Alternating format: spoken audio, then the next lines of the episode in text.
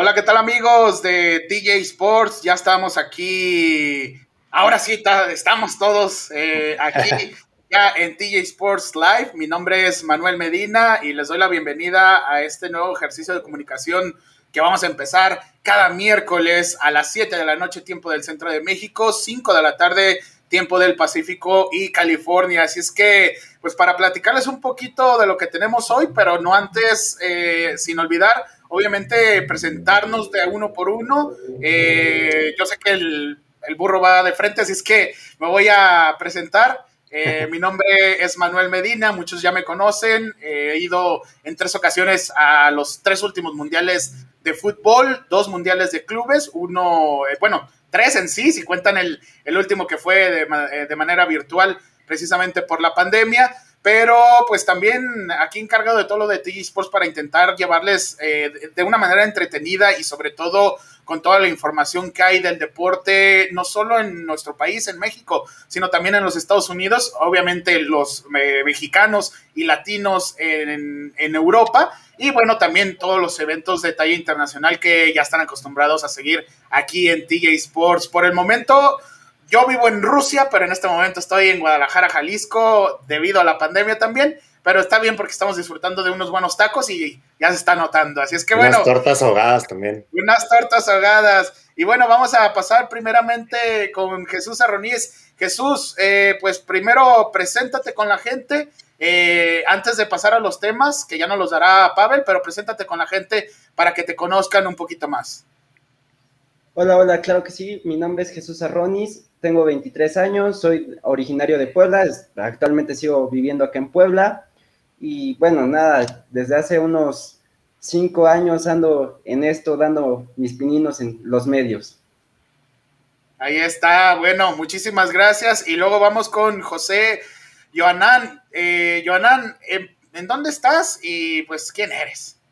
Ah, ¿qué tal? Muchísimo gusto eh, y gracias a toda la audiencia pues, por estar aquí. Eh, mi nombre es José Joanán Alcántar, eh, yo soy originario de Tijuana y estoy en Tijuana. Tengo 23 años de edad, soy diseñador gráfico y pues apenas igual vamos empezando en esto, pero estoy muy emocionado y me imagino que igual todos mis compañeros, pues por traerles pues un momento agradable, un momento de discusión, de discusión, de análisis y pues espero que la pasemos muy bien. Ahí está, muchísimas gracias. Y bueno, Pavel, Pavel, eh, igual, presentación y todo, y ya después de tu presentación, obviamente, también háblanos un poquito de los temas del día para que la gente eh, vaya sabiendo cuáles son y sobre todo también porque les vamos a dar la oportunidad de que platiquen con nosotros, de que se metan en la cámara también y pues sean partícipes de este eh, programa de TG Sports Live. Sí, muy buenas tardes a todos. Mi nombre es Pavel Ibarra. yo vivo ahorita en Tijuana, pero nací en Guadalajara, Jalisco. Curiosamente, en el año del Mundial, en 1986, eh, yo tengo ya 11 años haciendo esto, escribiendo más que nada en prensa escrita sobre fútbol y algunos otros deportes, pero pues empezando aquí una nueva aventura frente a cámaras que nunca nos había tocado y pues muy, muy emocionado de esto. Eh, a ver cómo nos va, esperemos que todo bien esperemos que la gente le guste lo que les traemos.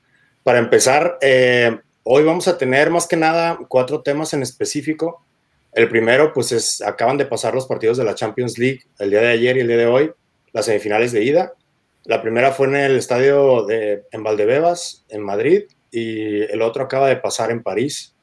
Eh, después vamos a tener una pequeña plática sobre Chicharito Hernández y el regreso que tuvo, eh, ver cómo le podría ir potencialmente en esta temporada de la MLS y más que nada saber si tiene oportunidades o no de regresar a la selección mexicana, porque la verdad es que pasó por ahí algo que a algunos nos sacó un poquito de onda, eh, por lo menos a mí, eh, de parte de la selección mexicana, y creo que Manuel tiene un poco de información más específica de esto que sucedió. Después vamos a hablar del tema que todo el mundo ha estado tocando durante las últimas dos semanas, que pues es algo muy, podría, podría hacer muchos cambios muy interesantes e importantes en el mundo del fútbol, sobre todo europeo.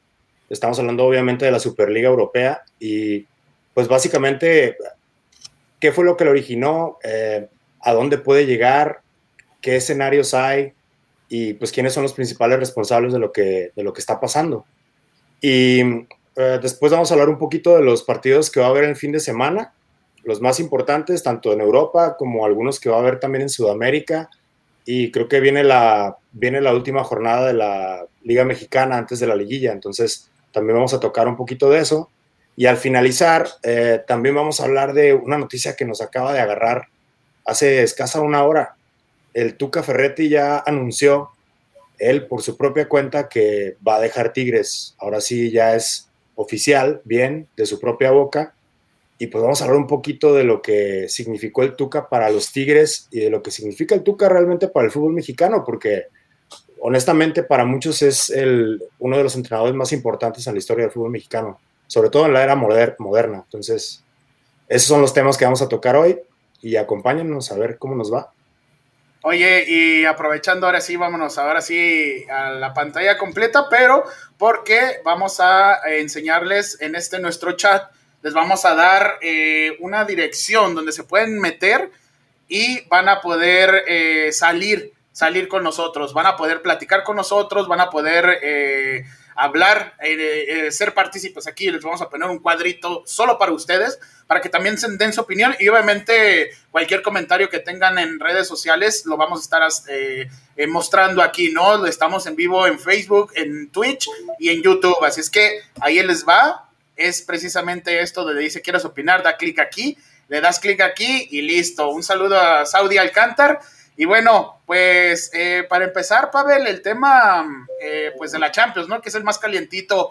Los resultados, eh, ¿qué les pareció primero del juego de ayer? ¿Qué les pareció el resultado del juego de ayer del Real Madrid? Sí, empezando por el partido de ayer, pues ah, honestamente yo creo que muchos estaban subestimando lo que puede hacer el Chelsea por pues, todos los problemas que tuvieron desde el principio de la temporada, ¿no? Porque empezaron con Frank Lampard y pues Lampard, francamente, el trabajo lo rebasó. Pero Thomas Tuchel, eh, la verdad es que pues, desde la temporada pasada ya demostró que tiene, es una persona bastante pragmática y, pues da resultados. Entonces, Roman Abramovich sabe escoger este tipo de entrenadores muy bien, sobre todo a, última hora. Y en el partido de ayer, pues se les durmió, la verdad. Yo creo que en el primer tiempo hubo un momento en el que debieron de haber olido la sangre y debieron de haber sido la yugular contra el Madrid y no lo hicieron. Y si al Madrid lo perdonas, ya conocemos cómo son. Históricamente, yo creo que es el equipo que más, más se venga de ti si lo perdonas. No sé qué piensan los demás al respecto de, este partido. A, ver, pues ahí Jesús, Jesús se ve que, que ya quiere opinar. A ver, échale. Sí, era lo que, lo que iba yo a, comentar. Me pareció que, el Chelsea pudo haber hecho más, eh, tiene la ventaja de que cierra en casa, de que tiene un gol de visita, pero el Real Madrid con una que pueda tener puede sentenciar la, llave y eso es más que peligroso, ¿no? Sí, no, se puso, se puso bueno, la verdad. Digo, al final de cuentas, y aunque todo el mundo se, se, queje y lo vamos a ver al rato platicando de la Superliga, al final del día los juegos de la Champions son buenísimos, ¿eh? Y si no, pregúntale a Joanán, Joanán, pues, ¿qué te pareció el duelo de ayer del Real Madrid precisamente? mira, especialmente, gracias eh, Manuel, saludos a todos. Eh, especialmente eh, el primer tiempo, creo que todos notamos que pues, estuvo bastante intenso, muy llegada sobre todo del Chelsea. Se me hacía que les hacían por ahí dos o tres goles al Real Madrid en el primer tiempo. Sin embargo, pues no, no lo hizo y conforme fue pasando el tiempo, pues fue mermando esa capacidad de ofensiva que tenía el Chelsea.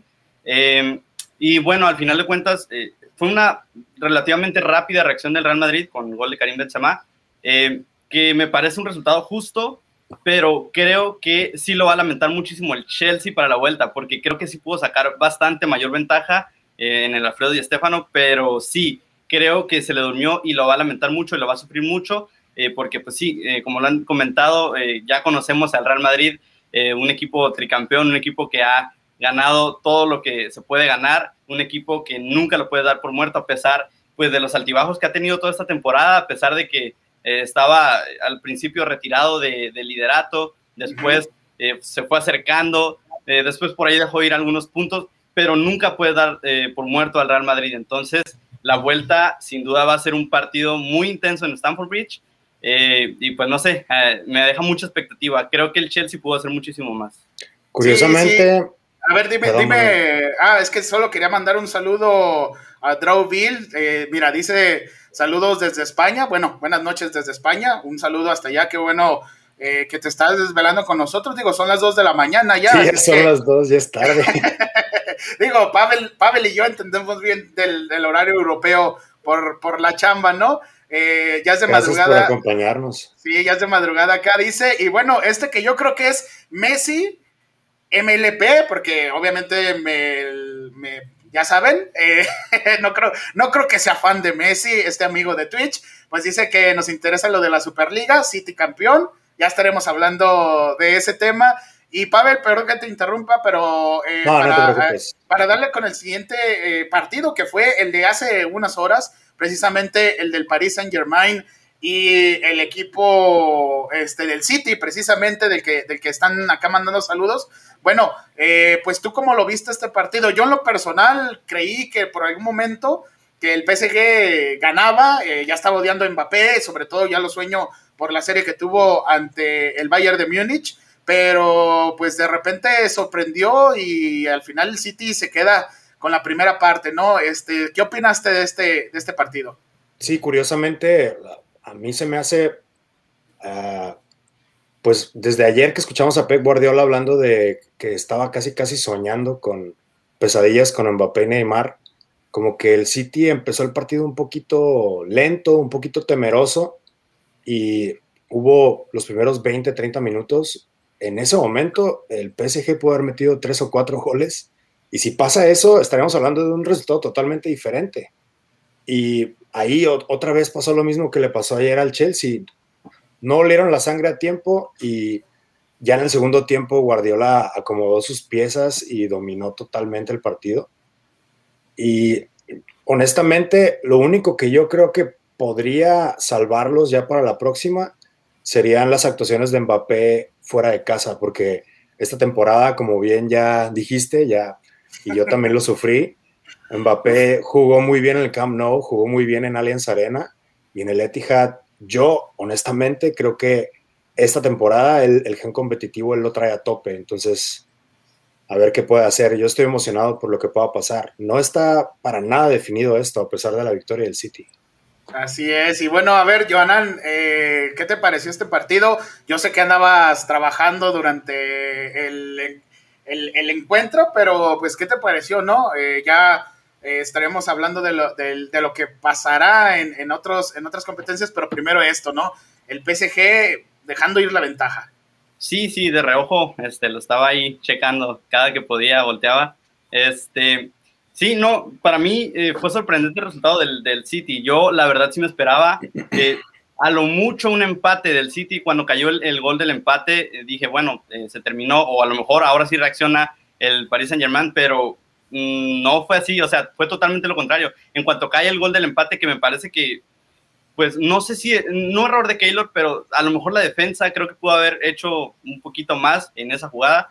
Eh, eh, contrario a lo que, bueno, por lo menos yo pensaba que el PSG podía reaccionar, la verdad se cayó a pedazos y bueno, el segundo gol que cae eh, con una jugada pues bastante digamos, pareciera de entrenamiento, no pareciera de alta calidad, porque pues el tiro de, de, media distancia va en medio de la barrera o sea, la barrera se abre completamente y deja el camino. Entonces, eh, parece que se, desconcentraron los jugadores del PSG en lugar de salir a atacar. No sé si se encontraron con otra versión eh, de lo que había sido el primer tiempo al segundo tiempo del Manchester City. Eh, replanteó muy bien Guardiola y pues también Pochettino no, no, a lo mejor no supo resolver o, o, reaccionar a tiempo y sí se llevan las ventajas, pero como bien lo mencionaron, con Mbappé y Neymar enfrente, todo puede pasar también deja la serie abierta, aunque eh, sí lo veo muy complicado para el PSG. Eh, no, no voy a decir que ya está liquidado, ya está eh, sentenciado, pero sí lo veo complicado.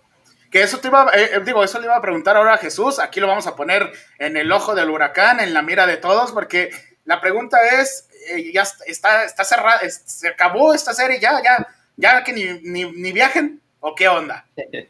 No, yo creo que sí, todavía tiene posibilidades el París la verdad es que eh, me sorprendió el resultado, la verdad, porque me parece que eh, en cuanto a funcionamiento, el París ha mostrado mucho más en esta Champions y por eso creo que eh, puede dar todavía mucha batalla en, esta llave.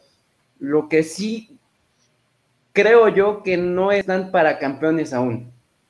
Creo que sí están todavía lejos para dar ese escalón que tanto les ha dado, ¿no?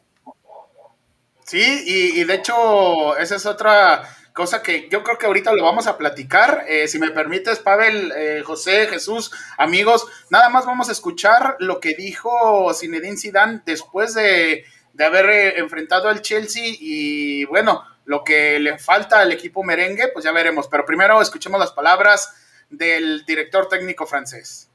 Vamos. el primer tiempo. Yo creo que el resultado es justo. Es verdad que que, nuestra primera parte no ha sido de las mejores, pero porque la presión hemos tenido un poco de dificultades, pero yo creo que rectificamos y la segunda parte estuvimos mucho mejor y el resultado es, justo, eh, puedo decir, porque jugamos también contra un equipo muy buenos, muy rápidos, eh, sobre todo los jugadores de, línea de ataque de suya y al final, bueno, es, es un resultado justo. Pues ahí están las palabras de Zinedine Zidane. Eh, estos videos y más, obviamente, los pueden ver en nuestro canal de YouTube de TJ Sports. les pongo la dirección. Digo, muchos lo están siguiendo ahorita eh, este programa ahí en TJ Sports en YouTube. Y después, pues si les podemos pedir que por favor se suscriban a nuestro canal de Twitch. Es nada más twitch.tv diagonal TJ-sports. Para que por favor se suscriban, porque poco a poco vamos a ir eh, mejorando estos programas, queremos escuchar sus opiniones y, sobre todo, pues que se diviertan, ¿no? Que, entren, ya les dimos el enlace también para que puedan entrar a platicar con nosotros, pero mientras se conecta la gente, eh, Pavel, amigos, y ahora sí vamos a entrar al debate, ¿eh? Mientras se conecta la gente, eh, díganme la verdad, con lo visto ya en, la, en en los juegos de ida de estas semifinales, y digo, también lo que lograron para llegar aquí, ¿quién va a ser campeón? Ya, cásense con, una, con un pronóstico, ¿quién va a ser campeón? Yo voy al último por, ser el anfitrión, así es que bueno, eh, ¿quién va a ser campeón? Échele. Yo voy con el Chelsea. Con el Chelsea. O sea, ¿el Chelsea tiene todo para poder ser campeón? Ay, ay, ay. No, no es que lo tenga todo, eh. pero me parece que tiene más posibilidades. Ok, ok. Ok, voy a ir eh, con el Manchester City. Con el Manchester City. Porque eh, le va a ganar al Real Madrid en la final y va a derrotar al rey de la Champions. Le va a ganar, por fin Pep Guardiola va a conseguir su Champions y la va a ganar contra el Real Madrid. Eh, veo, es la serie más fuerte o la más eh, complicada. Digamos, al, City le tocó, eh, como dicen, bailar con la más fea, ¿no? enfrentarse al PSG. y superando esa prueba, creo que tienen más posibilidades en la final ante los otros dos rivales que me parece que son, o bueno, por lo menos en este momento están un poquito de un nivel más inferior. Dice bueno. que el Kun Agüero se despide del City con la orejona, ¿están de acuerdo?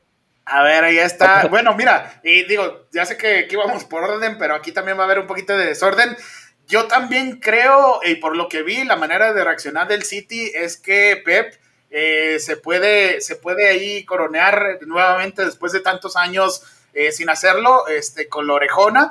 Va a estar eh, pues muy, muy complicado. No sé, la verdad, si Real Madrid o Chelsea pueda llegar a la. ¿Cuál de los dos llegaría a la final en, en este caso, pero sí veo al City siendo campeón y más porque el PSG lo ha demostrado, lo demostró el año pasado que llegó tan bien y se topó con el Bayern Múnich, el Bayern Múnich le, jugó como debería de jugarle y es lo que hizo hoy el City, ¿no? Y sobre todo porque el PSG es un poquito más de, de eh, gutural, un poquito más de las ganas de todo eso y en este momento están completamente aplastados después del ridículo que hicieron en la cancha. No puedes ir ganando 1-0 y que te pasan por encima. No sé, Pavel, ¿tú qué dices? Sí, son, son más de chispazos, sí, cierto. Pero yo, yo tengo que decir que para mí, yo honestamente, pues soy muy fan de Pep Guardiola, a pesar de que tú estuviste corriendo lo del Bayern durante varios años. Yo ni creía ni que llegara. Yo creía, honestamente, yo creía que iba a estar complicado encontrar otro entrenador que se le asemejara en cuanto a logros, pero es que Zidane, y eh, podrán decir lo que quieran de la flor y de la suerte y lo que quieran de Zidane, pero cada día demuestra que es uno de los mejores entrenadores que han habido en los últimos 20 años fácil. Y en muy poquito tiempo ha ganado muchísimos títulos. Entonces, sí, yo también se me antoja mucho una final Real Madrid City, pero en el pronóstico la verdad es que me cuesta trabajo. Sí, el City domina mucho, pero es que el Madrid no lo puedes dar por muerto. Y me molesta decirlo porque no le voy al Madrid para nada. Quiero que pierdan siempre, honestamente. Bueno. Es, que saben que, eh, perdón, Jesús, este, como nos ha tocado ver, eh, bueno, más bien, no nos ha tocado ver al Real Madrid en una final perder, ¿saben? En una final de Champions. Es complicado imaginarte al Real Madrid que no pueda levantar la Champions estando ya en esa instancia de la final, porque los hemos visto ganar ya muchas veces.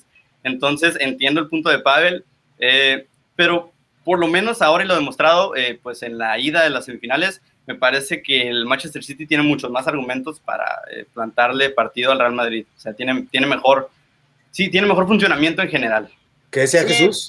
Sí, a ver, Jesús. A, lo que, iba yo, me parece que el que llegue a avanzar a la final de la llave del Real Madrid contra el Chelsea tiene las posibilidades de ganar porque estos dos clubes saben lo que es jugar una final de Champions. A pesar de que París es el actual subcampeón y todo, les ha faltado ese paso. El Madrid y el Chelsea saben lo que es ganar una orejona, saben lo que es este, ganar una Champions. Me parece que eso es un factor que les ayuda. Sí. Aunque eso también lo puedes usar, perdón, eh, usar a, a tu favor, ¿sabes? O sea, el hecho de no haberla ganado nunca no sabes cuándo se te va a volver a presentar esta oportunidad. Entonces, creo que también se puede ser un factor que motive al equipo que no ha ganado eh, contra, contra quien ya es conocido, quien ya conoce el título de la Champions. Entonces, sí, no, no, no, sí, es que, es que, digo, el tema nos da para 20 mil horas, pero si quieres vamos a, pasar rapidito eh, con otro tema. Vamos primero a mostrarles las redes sociales y regresamos para hablar. Eh, esto es súper rapidito, ni se vayan porque vamos a hablar de Javier Chicharito Hernández. Y ahora sí, para que se prenda ya la mesa de debate es si merece o no regresar a la selección mexicana. Y que se prenda el cerro de una vez. Ándale.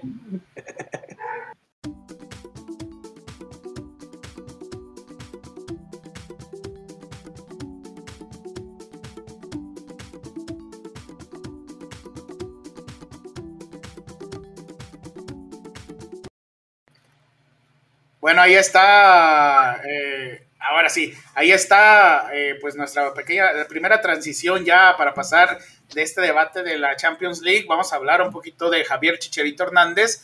Y antes, antes de, de comentar sobre eso, digo, dos goles en su primer partido, un hack trick, en su, en su segundo, eh, cuarto hack trick eh, de toda su eh, carrera, quinto según él, ahorita él mismo nos lo va a platicar. Y bueno, si quieren antes de abrir el debate, ¿qué les parece si vamos a ver precisamente las palabras de Javier Chicherito Hernández después de haber anotado su hack trick con el LA Galaxy el fin de semana? Hola Javier, eh, El Salvador, Mainz y Leverkusen. Eh, hoy tu cuarto hat-trick en tu carrera. Eh, ¿Qué significa para ti esto? ¿Cómo lo viviste? ¿Qué, qué es para ti este cuarto hat-trick? Y si me permites también nada más rápido, Jimmy Lozano decía en la semana que, hay que tenerte en cuenta con los goles como un posible refuerzo para Juegos Olímpicos, un, un torneo que nunca has disputado en tu carrera. ¿Te, te ilusionaría? ¿Te gustaría ser, ser refuerzo en Juegos Olímpicos? Primeramente también te voy a decir, te voy a añadir un, un, un hat-trick que igualmente no me lo contaron porque no quisieron los de la Premier League, pero hice uno con, con el Manchester United, que el segundo gol no me lo quisieron contar, que para mí es un hat-trick. Este, y obviamente muy importante, muy bonito, bueno, como, como delantero es algo, es algo muy bonito y muy, muy agradecido este, con, con, con el equipo y que yo pude haber, eh, ya, pues sí pude culminar esas, esas jugadas. Este, pero como bien lo dije hace, hace ratito, ¿no? El crédito es de todos, aquí no importa quién haga el gol, aquí lo importante es que el Galaxy eh, salga cada, cada fin de semana, si se puede, o cada oportunidad de partido con los tres puntos. Y refiriéndome al Jimmy, lo único que tengo es palabras de agradecimiento que se me pueda eh, contemplar. Yo siempre le he mencionado que cualquier cuestión en la, en la selección yo no le he cerrado puertas, yo no me he retirado. El único que se puede abrir puertas para muchas oportunidades de la selección es uno mismo con sus actuaciones, con el rendimiento, pero, pero bueno, eh, muchísimas gracias a él, pero eso ya no, no, no es que lo descarte ni lo acepte. Ahorita estoy muy enfocado en el LA Galaxy. Ya, si llegan a suceder cosas, este, ya hablaremos, ya platicaremos de eso. Ahorita estoy al 100% con mi club, disfrutando de, este momento y ya veremos qué sucede. Pues ahí están las palabras de Javier Chicharito Hernández. Eh, saludos nuevamente de Gabriel, que nos dejó ahí un mensaje sobre eh, pues su opinión sobre la Champions League. Y también a Sonia, eh, no alcanzó a leer el apellido, entonces no lo voy a decir, pero Sonia también ahí que le manda saludos a Joanán. Este, dice que eh, pues ha de ser el más guapo del, grupo, ni modo. Ya vamos, ya vamos perdiendo todos y por goleada, ¿eh? No lo digo yo. no lo dice él, lo dice el público, pero bueno, eh, vamos a, entrar en, el tema. Y ya, vamos a, antes de que, de que sigamos con esto, es Chicharito al nivel que está. Digo, yo sé que solo son dos semanas, pero él ya trabajó todo, eh, todo la pretemporada, él ya nos platicó un poquito de que tiene varias personas ayudándolo en lo mental, en la comida, en todo. Entonces, a ver, eh, ¿merece sí o no regresar a la selección? Y si sí, ¿a cuál? ¿A la grande con el Tata Martino? o eh, que se vaya de refuerzo a la selección olímpica, pensando también la falta que tiene México en esa posición precisamente. Tírense el ruedo sin miedo. Ok, ok, voy a, voy a comenzar este, con esta aseveración. Chicharito Javier Hernández está de vuelta. Sin duda está de vuelta. Eh, ¿Por qué? No lo digo por estos dos partidos, no lo digo por sus cinco goles en, los primeros dos partidos, que bueno, ya dice mucho. Eh, lo digo por la cuestión mental, porque se le ve, se le nota en sus entrevistas, se le nota en su trabajo. Eh, sí, tuvo muchísimos eh, asuntos extra cancha que definitivamente pues le afectaron demasiado, bastante, creo que pues todos nos dimos cuenta, eh, pero Chicharito está de vuelta, Chicharito está de vuelta. Eh, y yo creo que por, eh, por la cuestión en la que se encuentra México, bueno, la selección mexicana en este momento, me parece que sí debería ser refuerzo para los Juegos Olímpicos, aunque aún no es momento de decidirlo. O sea, habrá que esperarnos pero no tengan duda que Chicharito está de vuelta, aunque el siguiente partido no meta dos goles o tres goles, eh, Chicharito está de vuelta en lo mental y en lo físico. Bueno, y a ver, eh, Pavel, eh, no sé tú cómo lo veas. yo sé que se habla mucho de que es que la MLS no tiene el nivel, es que en la MLS no existe la defensa, los porteros parecen de cartón. yo entiendo todo esto, pero al final del día meter tres goles a nivel profesional pues no cualquiera, y sobre todo lo que yo al menos defiendo, que es la, falta de, un jugador en esa posición precisamente, ¿no? A mí lo que se me hace muy chistoso es, eh, a pesar de el bajo nivel que históricamente hemos tenido en los últimos años en la selección, se le trate tan mal a Chicharito, honestamente, porque, miren, Giovanni Dos Santos, o sea, sí le metió gol a Holanda en, en el último mundial, o el penúltimo fue en 2014, pero no es el goleador histórico de la selección. Chicharito, a mí me tocó conocerlo ahí en Guadalajara, cuando todavía estaba chabón, y la verdad, si algo se le notaba a él, era que a pesar de que había muchos dentro de fuerzas básicas de Chivas que eran muy talentosos, que tenían mucho talento natural, él, a pesar de que no lo tenía, tenía esa cultura del trabajo que le inculcó su papá desde chiquito. Entonces, eso es lo que lo ha llevado a donde está ahorita y a donde a ser el único jugador mexicano en la historia que fue campeón de la Premier League. El único. Entonces, yo creo que sí deberíamos de respetarle un poquito más. Hay mucha gente que neta lo está esperando para ir tras él, con cualquier cosita que haga.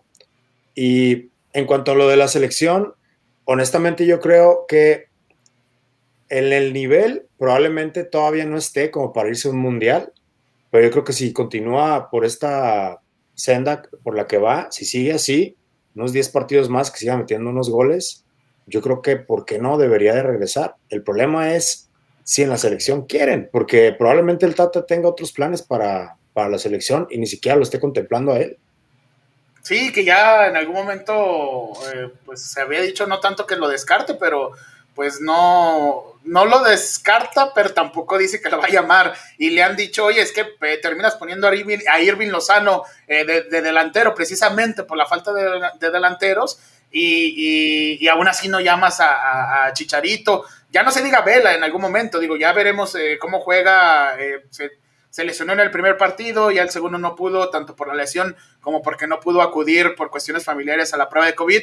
Pero a ver, Jesús, eh, eh, pues, ¿qué onda con Chicharito? ¿Sí merece ir a la selección o no? Pues yo digo que muchas tortillas para tampoco mole. La verdad es que no, no, veo, no lo veo para, para regresar a la selección. Me da gusto, honestamente, que esté retomando nivel y todo, pero ¿cuántas veces no ha tenido estos altibajos? Esa es una. La otra, eh, me parece, por ejemplo, en el caso de la selección olímpica, Ormeño está en un mejor momento que el mismo Chicharito. Y de hecho, anoche estaba yo analizando, eh, tiene una situación similar a la de Oribe Peralta, ¿no?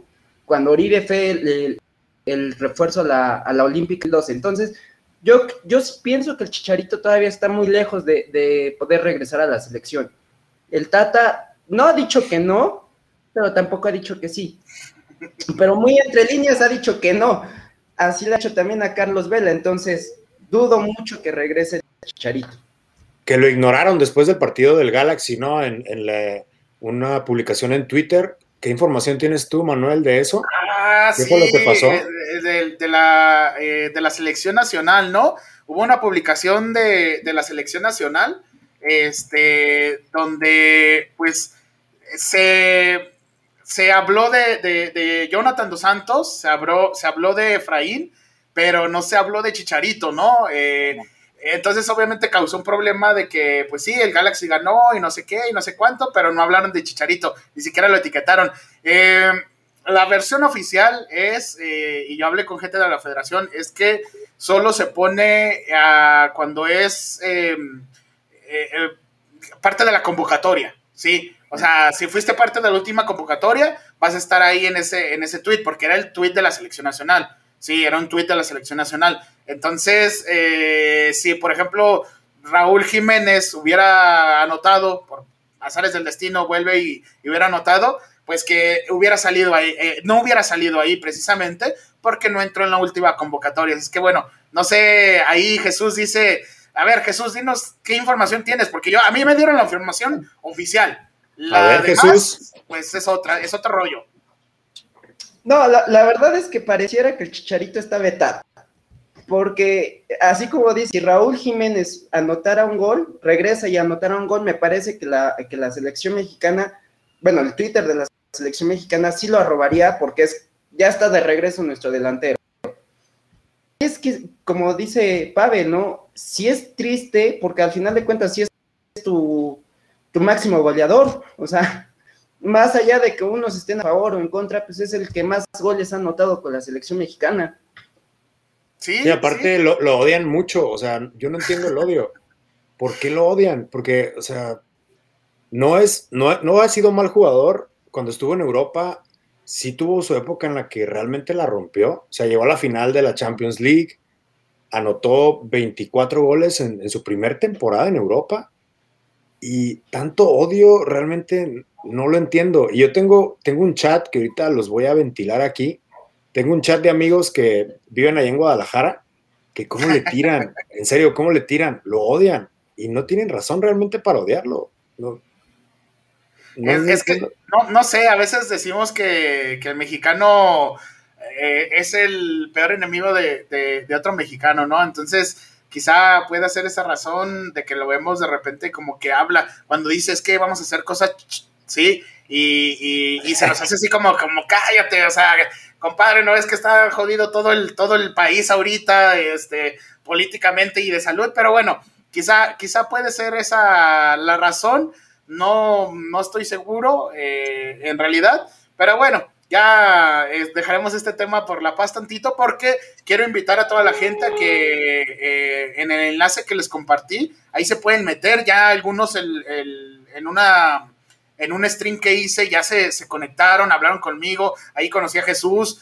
este, Joanán también se conectó, pero para que la gente se conecte y hable con nosotros, pues ahí está el link, precisamente, mira, aquí abajo de sus pantallas, y en el, en el chat. Y precisamente como Draubiel que escribe en el chat, así escriban ustedes para que puedan eh, ver su, opinión y nosotros la veamos y podamos platicar con ella, ¿no? Vamos a eh, precisamente a ver este mensaje donde dice que creo que el momento de Javier ya pasó, ha estado en tres procesos mundialistas y nunca dio el extra. Y es quizá también lo que dice eh, Jesús, ¿no? que, que pues ya no es el momento, hay otros jugadores como Orbellín que quizá estén en mejores eh, instancias, pero bueno, ya estaremos viendo eh, si sí o si no. Eh, ahora, el tema que, que sigue, y es un tema pesadito, es el de la Superliga Europea. Esta Superliga que el meme era de que duró más la Superliga, bueno, no, duró más la liga del baloncesto, perdón, del, sí, ¿cómo se llamaba la liga esta de la LMBP, algo así? La, la de balompié. De balompié, de ah. balompié, eso me estoy confundiendo, pero sí, la que duró más la liga del balompié que la Superliga. A ver. Hay otro más gacho, que duró más este, las Chivas en el Mundial de Clubes. jugaron, jugaron dos partidos, ¿no? Jugaron dos partidos. Así es que, bueno, vamos a hablar un poquito de esta liga y en lo que acomodamos aquí todo, eh, ahí está. Ahora sí, bueno, pues que me den su opinión, eh, empezando por Jesús.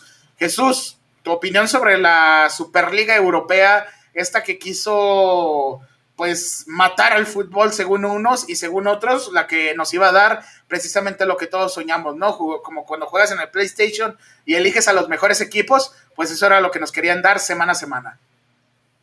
Me parece que era un buen proyecto. Lo que no estuvo bien es eh, la estructura, nunca lo pensaron al 100% bien.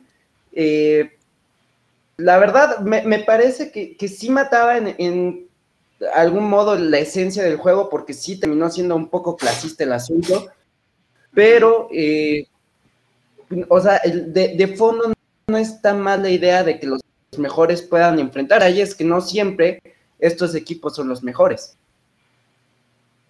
Exacto, y no, no, no, y el Arsenal, perdónenme amigos de que le van al Arsenal, pero vamos a eh. ser sinceros, ¿de dónde sacan que el Arsenal es el mejor? o eh, incluso pues ahí eh, el Tottenham o no sé, el Inter. Eh, digo, yo entiendo que son top y por la historia y todo merecen un lugar en las listas de los mejores equipos del mundo, pero pues quizá no de los mejores. Eh, Joanán, ¿qué, ¿qué, nos ibas a decir precisamente sobre el tema? No, yo aquí difiero un poquito con Jesús, o bueno, bastante. lo veo de una manera totalmente contraria en, en, cuanto a que no me parece que, sinceramente no me pareció una buena idea. No, no, no se me hacía uh, que tuviera como algún fundamento o algún sustento para decir, vamos a hacer nuestra liga, vamos a jugar eh, cada cierto tiempo. O sea, creo que iba eh, justamente a romper con, con esa emoción de, del partido importante que esperas torneo tras torneo, que esperas después de 38 fechas para ver eh, un partido entre un enfrentamiento entre dos equipos top. Entonces, si lo estamos viendo todo el tiempo, eh, iba a ser cansado. Además, creo que si tuvieron un grave error a la hora de, pues, digamos, vender la idea o vender el producto. O sea, porque justamente lo quisieron vender como si fuera un producto barato. Un producto que, que ya está, cómprenlo. Pero no, eh, pues simplemente no funcionó. O sea, ya se desmoronó la idea. No sé si tengan realmente otro plan para después seguramente van a seguir intentando con una u otra cosa, eh, pero a mí, sinceramente, me parece que no era la solución para rescatar como la, digamos, la emoción o el espectáculo del fútbol. A ver, y Pavel, ahí no sé qué opinas precisamente de ese tema. Aquí yo creo que lo que tenemos que tomar en cuenta primero es que la UEFA ya había anunciado que iba a ser un nuevo formato. Y este formato estaba exprimiendo a los jugadores en toda Europa querían más partidos y más partidos moleros, sobre todo, contra equipos chiquitos, que, con perdón, la verdad es que los equipos de Noruega, Dinamarca, de Turquía, no tienen el mismo tipo de, marketing que tienen estos equipos grandes. Y Rubín Kazán, hombre, que ya por fin va a regresar a competencias europeas. Y aquí el problema principalmente fue que Florentino vio que ya iban a hacer el anuncio y Florentino dijo, pues hay que, lo que tengamos hay que sacarlo. Y eso fue exactamente lo que pasó, pero pues sí, o sea, sí se me hace bastante chistoso que, por ejemplo, la Juventus, esta temporada, ahorita, mismo está en quinto lugar. Y si la temporada termina ahorita, o sea, ellos lo que querían era, a pesar de yo terminar en quinto, pues yo tengo derecho porque soy parte de la Superliga y los demás, pues que se jodan. La verdad es que no, eso es lo que yo sé que Johanan no está de acuerdo, pero yo sí estoy de acuerdo en que tiene que cambiar ya el formato, porque la pandemia, para empezar, les pegó a muchos clubes muy feo. Hay clubes de, de España, por ejemplo, el último año y medio, dos años, los clubes chicos estuvieron recibiendo siempre dinero, todo el tiempo, y los clubes grandes sangraron cientos de millones de euros. Y eso yo sí entiendo que Florentino y los demás, eh, porque aquí la verdad es que Florentino fue, es el principal que tuvo la idea ahí. Y sí, o sea, en unos años vamos a ver si realmente tuvo esa visión o si realmente va a quedar en ridículo. Honestamente se me hace bastante prematuro decir que quedó en ridículo cuando todavía ni siquiera pasan tres semanas después del, anuncio. Todavía falta, todavía falta ver si Seferín quiere negociar y falta ver qué propuestas hay, porque no creo que sea la única, honestamente. Y los clubes más fuertes no se van a dejar, no van a permitir que sus jugadores sigan siendo exprimidos de esa manera. Bien, a, eso eh, quería llegar, eh, Pavel. Eh, creo que todos estamos de acuerdo en que el fútbol actual probablemente sí, sí necesite un cambio, y ya por las razones que estaba comentando Pavel. ¿No habrá sido entonces esta Superliga, o sea, en concreto, esta idea de Superliga, simplemente una mague para jalar un poquito las cuerdas, para decir, hey, vamos a hacer algo si ustedes pues no, no hacen nada al respecto. O sea, entonces, en ese entendido, quizá la Superliga no era realmente el proyecto, sino simplemente una mague y hay más proyectos y como lo decía Pavel ahorita, hay más ideas que seguramente se van a desarrollar en los próximos, no sé, meses o años, pero, o sea, de que va a haber un cambio y de que es necesario, pues sí es necesario, pero eh, la Superliga en concreto no iba a ser, bueno, la idea que nos, que nos mostraron eh, no era realmente a lo mejor lo que pretendían pues, los clubes europeos. Sí, y, sobre todo, y sobre todo, eh, sobre todo que se cayó tan rápido, ¿no? O sea, yo creo que eso fue lo, más increíble. Estás hablando de gente que tiene millones y millones, que obviamente están preparados, que obviamente tienen asesores, y no puede ser que en tres, en tres eh, golpes se te caiga tu Superliga que va a cambiar el mundo se te deshace, ¿no? O sea, en las, en las manos. Yo creo que como, como el video ese, el meme donde está el mapache con su algodón de azúcar y lo está lavando, así, así se le fue de las manos a, Florentino, ¿no? desapareció por completo tan rápido. Jesús. Es que la solución no era la Superliga.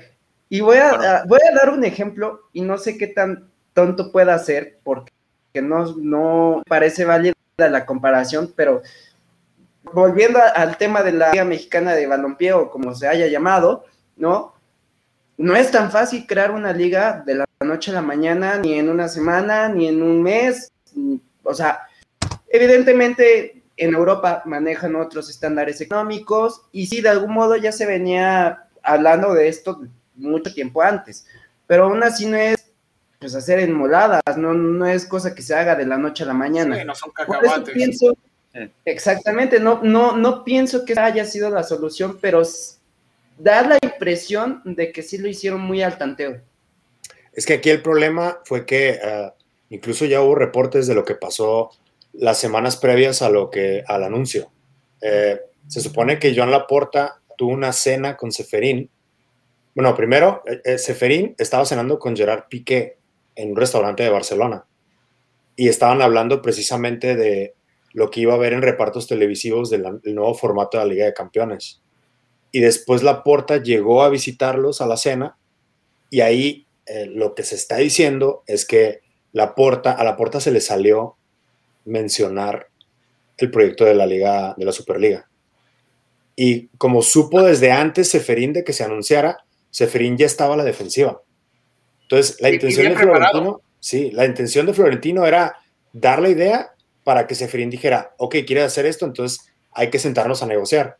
Pero como Seferín ya sabía lo que estaba pasando, Seferín ya era como que, ah, este me quiere dar por la espalda, porque pues no sé si se dieron cuenta, en, la entrevista en el chinguito, eh, Florentino le tiró con todo a Seferín, a la UEFA, y les dijo que no eran transparentes y les dijo que no eran honestos. Eso realmente, yo honestamente lo vi como un ataque a la UEFA, que obviamente pues la UEFA tampoco es como que la empresa de caridad, o sea, tienen una horrible historia a lo largo Sí, o sea, ah. son muy corruptos, pero pues yo creo que desde ahí se empezó a abordar mal todo. Pero mira, ah. y, yo sé que nos, podemos ir más largo, y perdón Jesús, es, eh, yo te voy a dar eh, ahora la otra parte. de acuerdo a, la UEFA y de acuerdo a, Javier Tebas de la liga, con quien estuvimos nosotros el jueves pasado en una conferencia de prensa, nos invitaron a la gente de TJ Sports a estar ahí, es que también no solo, no solo ya sabían eh, los clubes estos de la Superliga lo del nuevo formato de la Champions, sino que ellos mismos votaron por ese formato. Y, no, no te lo voy a decir yo, te lo va a decir Javier Tebas y aquí lo tenemos precisamente este pedacito. No me gusta tanto el audio, pero al menos ahí está precisamente eh, lo que sucedió. Eh, en esta Superliga y para que lo escuchen, de que los mismos clubes que se querían separar votaron por el nuevo formato de la Champions League. Ahí les va, ¿eh? En cuanto al diálogo, Vamos a ver, si diálogo ha habido hasta el viernes. El viernes pasado, tendré que recordar, se celebró un, board de, la ECA, ¿no? Donde estaban todos estos clubes. Y todos estos clubes que están en ese board de la ECA votaron a favor de la reforma de, que proponía la UEFA de Champions. Pero es que aún, hay más. Es que al día sí, después de ese board, había un, comité de UEFA de competición que es necesario para que el comité ejecutivo de UEFA pueda aprobar la reforma de Champions también lo aprobaron muchos de los clubes que están acá han estado en la Superliga. Y estos mismos clubes, liderados por Agnelli, entre otros, y también por Florentino Pérez, porque ahí, estaba Pedro López, habían votado la reforma de Champions el viernes. Y de pronto salen el domingo por la noche con la nota de la, de la Champions. ¿Dialogar? No. Si dialogar es dar lo que piden, no. Dialogar será que vuelvan a las instituciones que para eso están y de ese entorno se hablará, pero es que ya se ha hablado de la reforma de Champions, no hay que cambiar nada, ya había un acuerdo, o sea que lo que pasa es que algunos clubes, que me consta que no a todos de los 12, no les gustaba el acuerdo con UEFA y han ido a reventar el sistema. Ido a reventar el sistema, nada más. Digo, ahí están las palabras de, de Javier Tebas, el presidente de la Liga Santander, ya no sé ustedes si en realidad si, si sea o no verdad lo que dicen, digo, obviamente eh, hay dos, eh, no, no dos, como 20 caras de, una sola moneda, ¿no? Y bueno, antes de pasar al, a la siguiente, al siguiente tema, eh, Pavel, nada más, para que ya cerres este tema, cuéntanos. Primero Jesús quería decir algo, luego, luego yo cierro, si quieren. Ah, entonces voy, voy con Jesús primeramente y ya cerramos con Pavel. Ahora sí.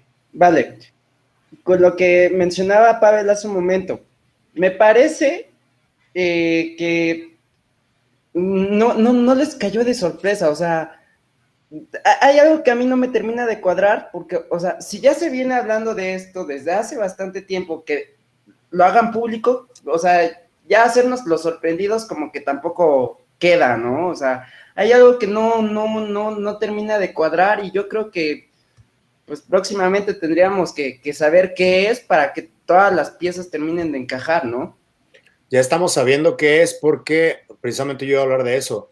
Tampoco podemos dejar de lado los clubes Estado que tuvieron algo que ver aquí. Qué casualidad que el PSG no quiso ni meterse y justo después de que pasó... Que, que, es vicepresidente, ¿no? Sí, sí, no, se hizo presidente de la Asociación de Clubes Europeos. Justo después. Y el que se salió fue Agnelli de la Juventus. Qué casualidad que el Manchester City fue el primero en oficialmente decir que se salía. Qué casualidad que acordaron con la UEFA eh, un incremento de, presupuesto para todos los clubes que primero se quisieron salir. Se me hace, honestamente, eh, eh, yo sí creo que le jugaron sucio a Florentino Pérez. Eso fue lo que pasó así al, al final del día. Y yo no creo que se va a quedar así, porque yo a Florentino lo vi muy seguro, a pesar de que salió en un programa que realmente es un show casi casi de comedia allá en España. Yo cuando le, dijeron si habían firmado contratos los presidentes, Florentino fue muy claro, dijo, sí, o sea, aquí todos firmaron algo legal, no se pueden salir así de fácil. Y aunque digan que se salieron, va a estar complicado. Florentino no da paso sin guarache, que no se les olvide eso. Exactamente, ¿no? Entonces, bueno, ya eh, para culminar este tema, entonces, un saludo a Wendy Rodríguez Miranda, le manda saludos al Chicharito desde Querétaro, atentamente Wendy Manchester, eh, pues que nos diga quién es Manchester, ¿no? Eh, para saber. Y bueno, vamos ahora sí con el siguiente tema, pero antes les vamos a mostrar las redes sociales.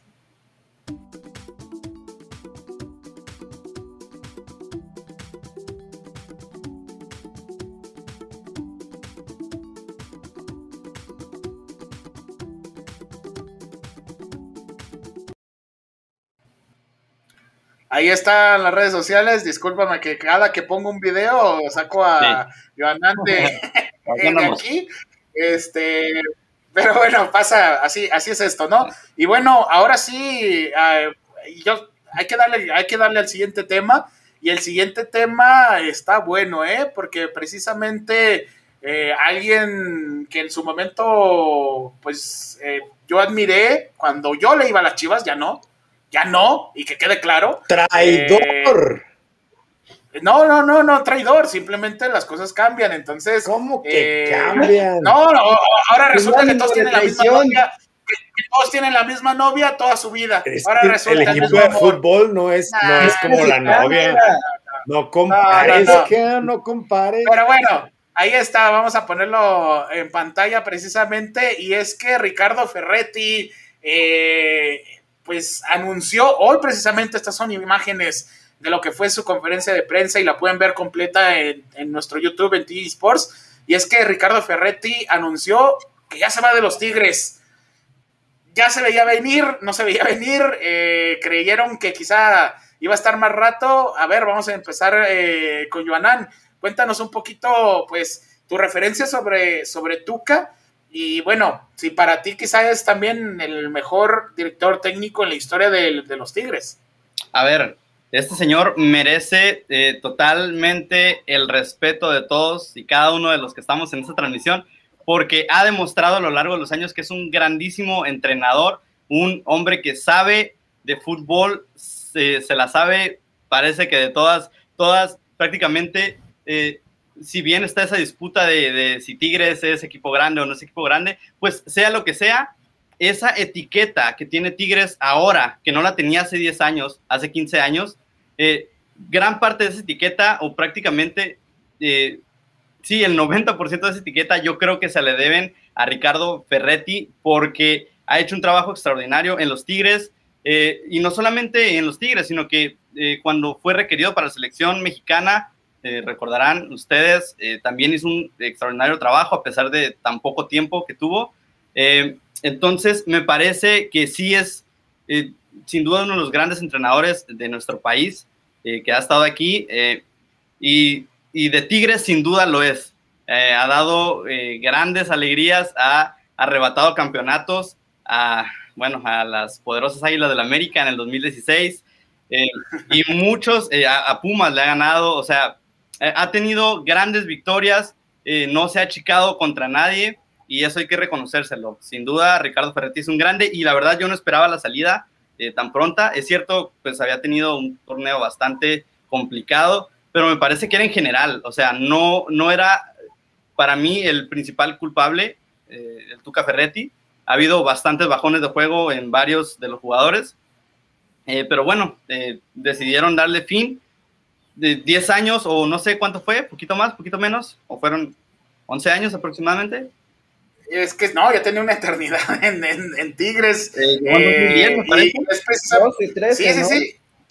A ver, y es, y es, precisamente eso, ¿no? Eh, fue una institución, digo, hizo un, un, mundial de clubes y hace unos meses, ni siquiera años, hace unos meses hizo un mundial de clubes increíble, pero pero bueno, todo, todo, todo se acaba y sobre todo en el fútbol, las carreras, eh, las buenas rachas, las malas rachas, todo se acaba. Pero a ver, eh, Jesús, eh, pues tu opinión sobre, sobre el Tuca y, y, dónde le ves el futuro. Me parece, no sé si el mejor de toda la historia del fútbol mexicano, pero sí al menos uno de los cinco o de los mejores tres de la historia. Ahí sí lo, lo, lo pongo campeón en todos Y de Tigres el primero, ¿no? Y de Tigres el primero.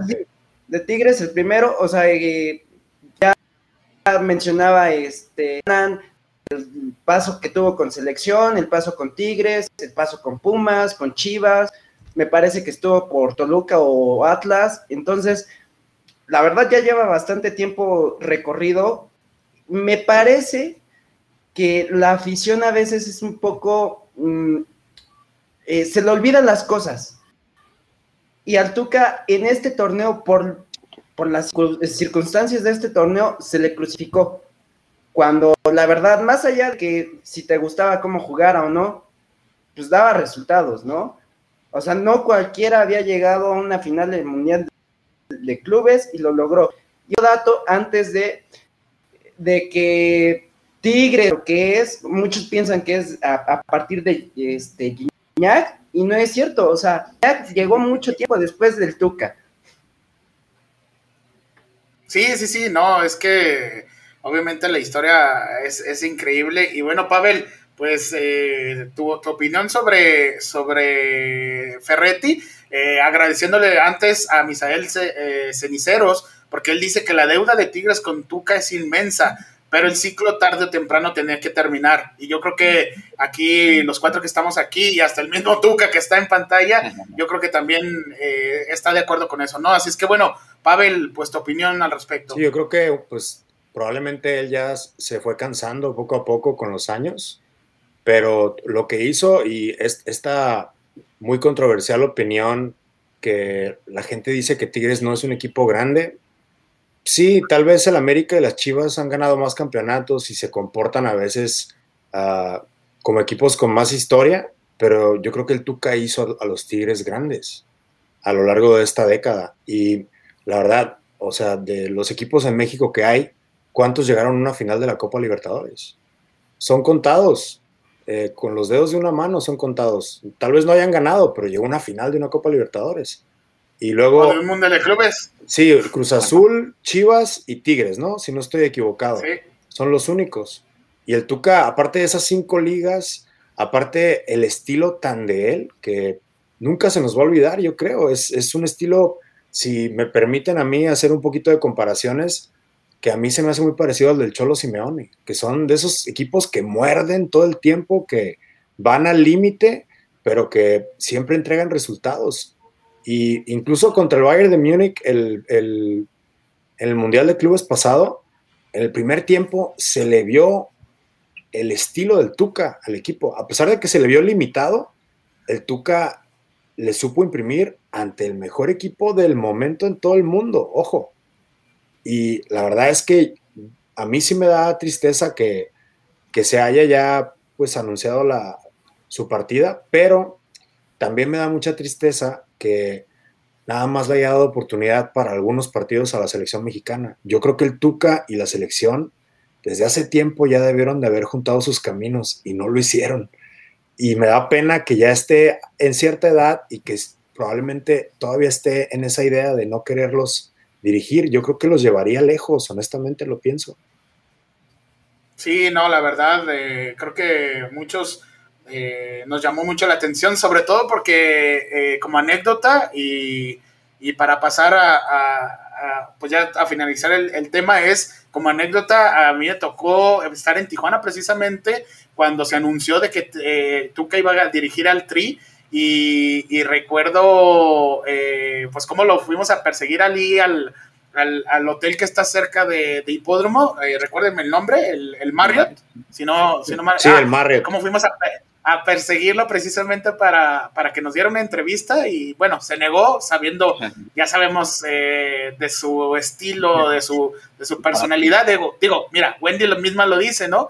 Este, dice que a mí me cae, supongo que mal, Tuca por como niños llorón, como niño llorón. Entonces, y sí, porque es, a veces es berrinchudo. De hecho, hoy en la misma conferencia de prensa nos llamó la atención y lo pueden ver en TV Sports, de que le dice a, los reporteros, quítense el cubreboca, no los, no los entiendo, cuando se escuchaba exactamente igual. Pero son ideas que tiene el señor y, y bueno, al final se le respeta por lo que ha hecho en la cancha y ya por otras ideas que tiene pues ya pueden ser incluso hasta de la edad, ¿no? Y luego el video por el que se inmortalizó, que estaba entrenando a los muchachos y gritando, ese video lo, hizo inmortal, honestamente, estuvo, está genial. Luca, hay una lista larga de, de videos y creo que esa personalidad que, él ha tenido lo ha llevado también al, al cariño de la... porque yo me acuerdo cuando estaba en Pumas que él mencionó que nunca nunca dirigiría la selección mexicana y menos en partidos moleros. Porque le daba hueva, ¿no?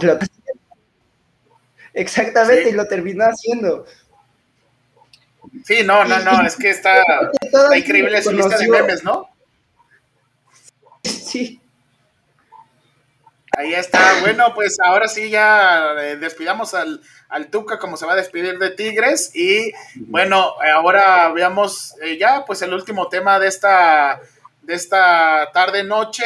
Eh, la gente no se conectó para opinar. Ya les daremos luego las instrucciones de cómo lo hagan. Lo verán también en otros programas que tendremos. Eh, eh, pero bueno, antes de eso, antes de despedirnos, ¿qué se viene para el fin de semana? Ustedes que son los buenos en esos, empezando pues incluso desde, desde el jueves. Luego se viene la, prácticamente la definición de la Premier League, la Liga, Liga MX, buenos partidos en Sudamericana, pero a ver, Cuéntenos, ¿quién es, quién, ¿qué se viene eh, este fin de semana en el fútbol? Pues a ver, para empezar, mañana tenemos tres partidos. Uno de la Liga de España, que estaba pospuesto, que es el, Granada-Barcelona. En este partido, si el Barcelona gana, agarra la, punta de la liga y pues para que se defina todo el, 8 y 9 de mayo. Quiero puntualizar eh, algo aquí, perdón, Pavel. Eh, dime. no, sé, no sé qué vaya a pasar el día de mañana, pero espero que, o bueno, eh, sí, ojalá al, Barcelona pues no le pase por el bien de ellos lo que ya le pasó al Atlético y lo que ya le pasó al Real Madrid. O sea, cada uno tuvo en sus manos ese momento eh, pues de tomar el liderato de la liga y lo desperdiciaron. Recientemente lo hizo el Real Madrid y el Atlético, después de haber tenido más de 10 puntos de ventaja, lo dejó ir y ahora el Barcelona tiene la gran oportunidad de ser líder. Entonces, eh, está muy interesante el partido de mañana y pues no, se y, tiene dos partidos, porque es el de Granada-Barcelona mañana y el domingo juegan en Valencia, contra el Valencia. Y ese partido, ahí es donde sí pueden perder puntos, aunque ganen mañana. Complicado. Ese es el problema. ¿Qué decía Jesús? Bueno, que sí, que iba a ser en Valencia, ¿no? El partido. Sí. Oye, ¿y qué otros, qué otros juegos vienen para este fin de semana? Ok, se viene también el Manchester United contra Roma por la semifinal de ida de la Europa League. Eh, ese, pues honestamente yo creo que el United es favorito, pero pues a la Roma no creo que la, podamos eh, dar por perdida desde el inicio. Después, al mismo tiempo, se va a jugar el, el, Arsenal contra Villarreal, que es una reedición de la semifinal del 2006 de la Champions League, pero esta vez en la Europa League. Y honestamente no veo un claro favorito en esta ocasión, porque los dos equipos están más o menos a un nivel similar, se van a dar buenos tiros y pues a ver, eh, probablemente tengamos una final inglesa, pero todo depende de lo que vaya a hacer el Villarreal. Y pues la semana que entra ya viene la, la, vuelta, que de eso ya hablaremos el, la próxima semana, ¿no? Y también el, el, mismo fin de semana eh, se viene, aparte del Manchester United contra Liverpool, se viene el Crystal Palace contra Manchester City. Si el City le gana al Palace, y si el, el Manchester United pierde contra Liverpool en Old Trafford, el Manchester City se coronaría campeón de la Premier League. Y eso pues... Así es, ¿no? Ya, se va a definir ahí eh, la Premier League y quizás hasta le conviene mucho al City porque incluso ya se puede enfocar solamente en la Champions League y en definir eh, todo ante, ante el PSG, ¿no? Dice Wendy Rodríguez que le va al Barcelona, pues ahí está, también va a estar muy atento obviamente a este fin de semana. Y Jesús, tú traías eh, partidos buenos para de, de, Sudamérica, ¿no? Porque digo, ahorita en este momento están jugando tanto Copa Sudamericana como Libertadores. Eh, juegazos ayer eh, el Boca Juniors, hoy el River Plate, hoy incluso el Nacional que quedó 4-4, con juegazo, imagínate ocho goles en un solo partido, pero a ver Jesús, ¿qué, ¿qué partidos vienen para el fin de semana en Sudamérica? Sí, primero que nada, estoy contento, ganó mi Estoy, estoy contento. Jugaron contra Santos, ¿no? Sí, así sí, el Santos de Brasil. Venganza de la semifinal del, torneo pasado. Eh, bueno, está el Sporting Cristal contra el Alianza Lima. Es un duelo regional, un clásico en, Perú. Cerro Porteño contra Olimpia, también un clásico de Paraguay. Independiente del Valle contra la Liga Deportiva de Quito y el Barcelona contra el Emelec de Ecuador, que son partidos también con mucha rivalidad y son buenos partidos que por lo regular en Sudamérica este tipo de juegos son bastante eh, buenos, bastante intensos. ¿Y cómo eh, pinta la, Liga MX? ¿Cómo pinta? Ah, eso iba a comentar, este, Pumas Cruz Azul, perdón, Pumas América, Cruz Azul, Pumas América. Tijuana. Cruz Azul recibe a Tijuana.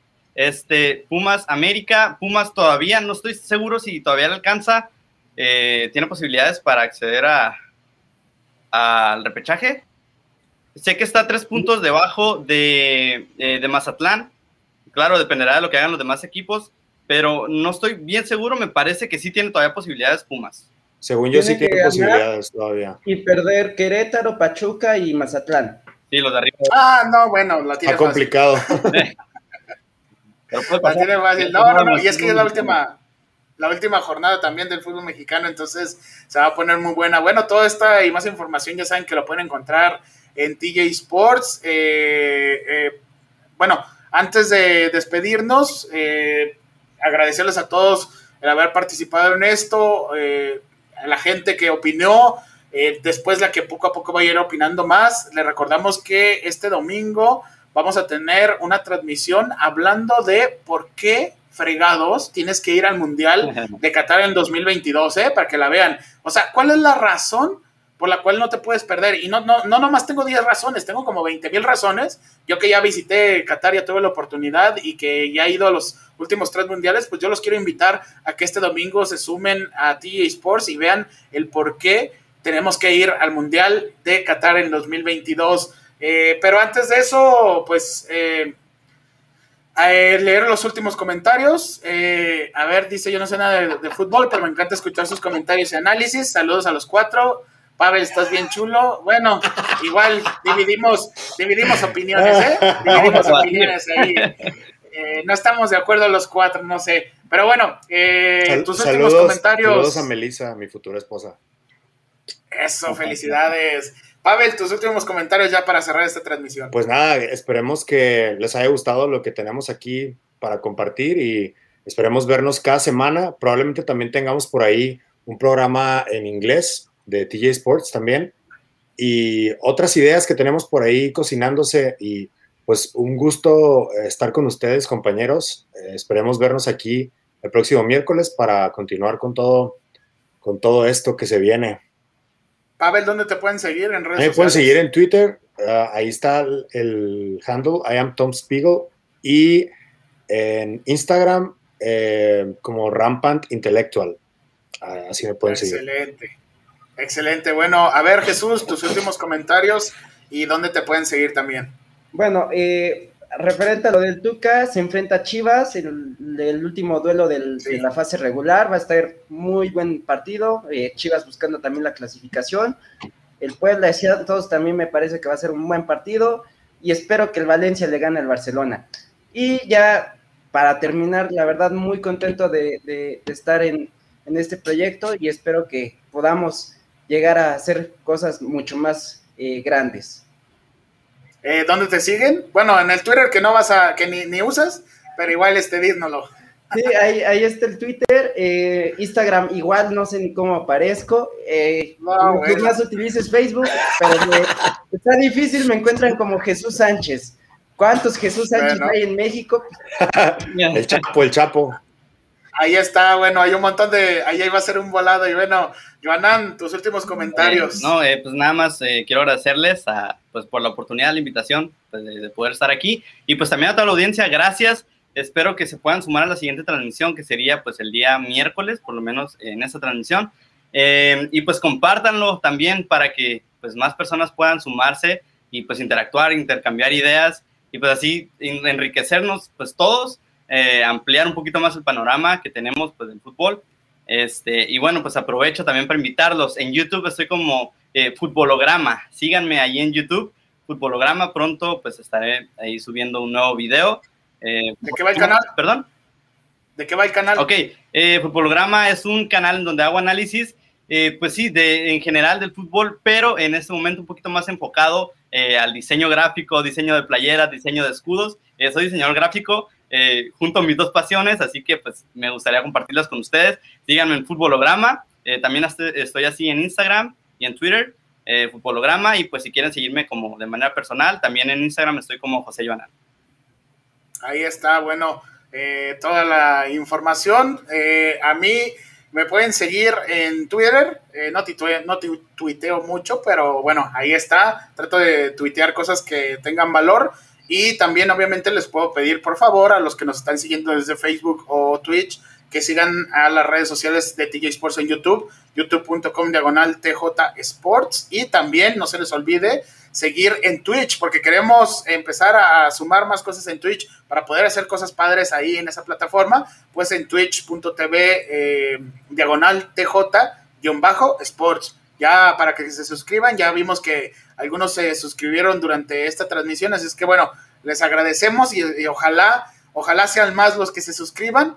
Eh, y pues yo creo que eh, nos podemos ir de largo, ya pasamos la hora, pero sí, agradecerles a todos por eh, participar, a todos los que comentaron, a todos los que no comentaron, pero estuvieron atentos a la transmisión. Obviamente, darles un agradecimiento. Y bueno, aquí nos estaremos viendo el próximo miércoles a las 7 de la noche, tiempo del centro de México, 5 de la tarde de California o del Pacífico. Así es que les mandamos un abrazo a la distancia, con Susana distancia. Y bueno, les agradecemos. Muchísimas gracias y hasta luego. Saludos, buenas noches. Adiós.